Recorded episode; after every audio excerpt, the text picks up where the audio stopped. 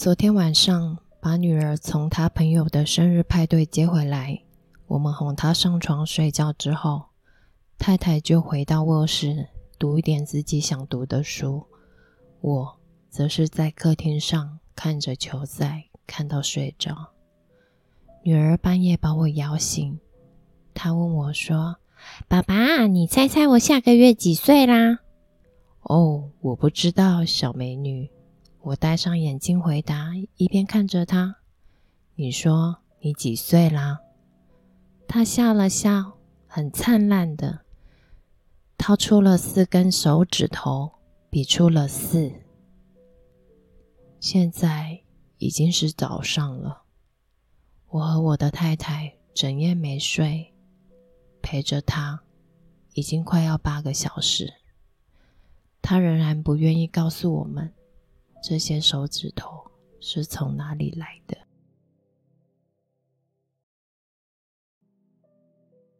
我很讨厌我弟弟查理不在的时候，我的父母经常跟我解释，他跟我们一般人不太一样，大脑不太正常，有些系统无法正确运作。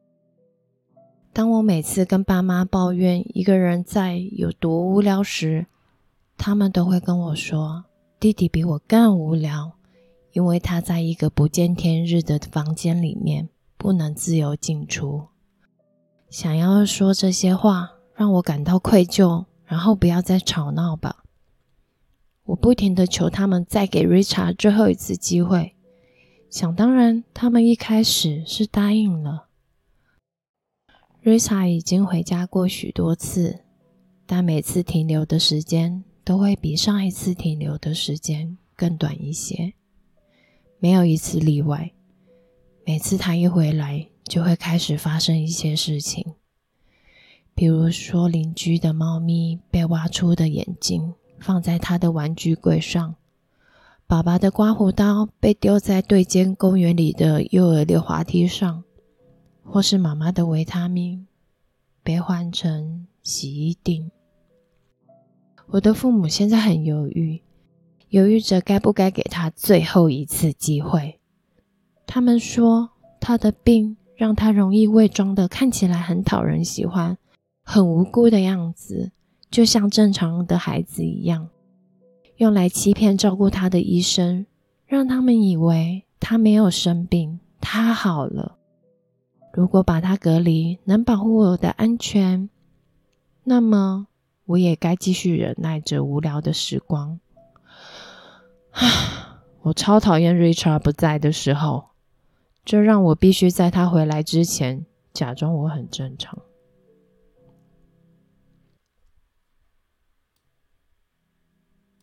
杀人需要什么呢？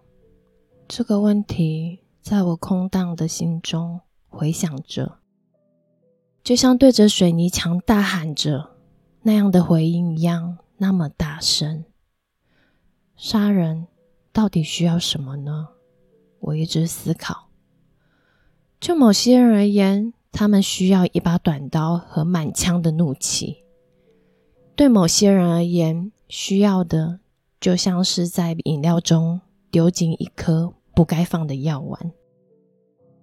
如果是专业的医护人员，唯一需要的或许只是一支针筒；如果不够专业，也许需要一把枪吧。对于少部分的人而言，也许只需要一剂过量的针剂，或是吃下剂量不足的药锭。一部分的我思忖着。为什么我要跟自己计较这样的事情？这样问呢？但一如往常，这个疑问持续在我心中出现：杀人需要什么？杀人到底需要什么呢？我停顿。杀人需要什么？我叹了口气。如此残酷的暴行被犯下，一位母亲，孩子。一位退休的老先生跟一位父亲，一个完整的家庭，我的朋友们被屠杀了。而所需要的东西，呵 呵我杀人所需要的东西，呵 呵仅是三瓶啤酒，还有一串车钥匙。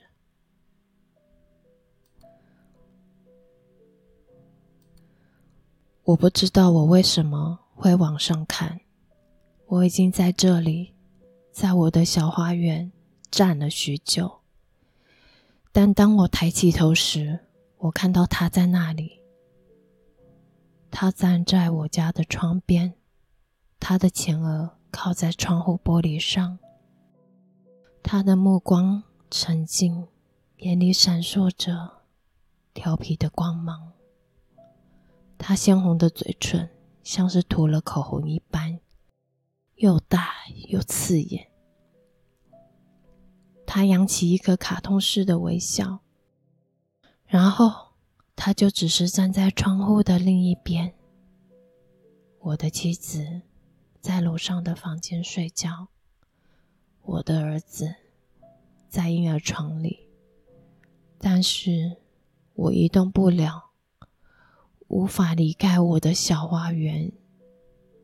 我将在那里看着他透过窗户，从高而下的注视着我。哦，拜托，不要！他的笑容从未改变。他举起一只手，放上窗户，然后慢慢的划过玻璃，看着我。透过那高出的窗户。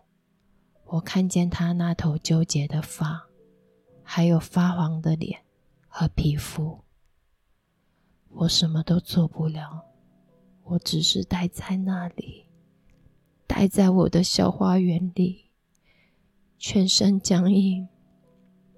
我的脚还在刚刚正在修剪的草丛中。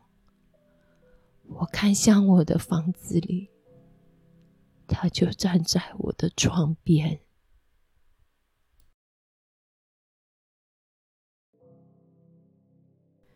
我不晓得这些人是谁，他们为什么不干脆让我安静的死去？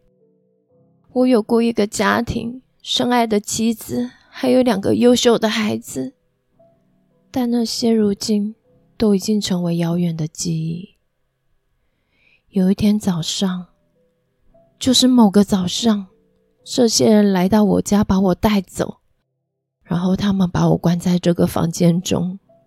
我请求，我哀求他们让我离开这个恐怖的地方。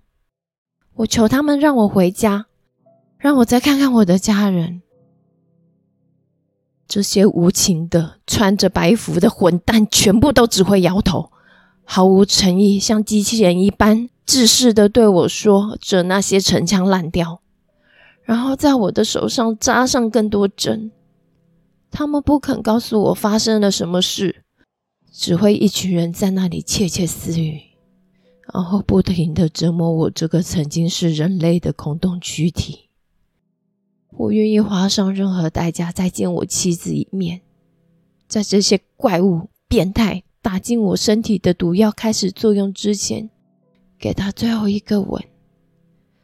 那个老太婆是最恐怖的人，她不停的出现在我身边，我对她叫喊，要求她说出她是谁，她的身份。我质问着她到底想从我这里得到什么。她总是拒绝回答，她仅是握着我干斑满布的双手，无声的掉泪。哀伤的看着我。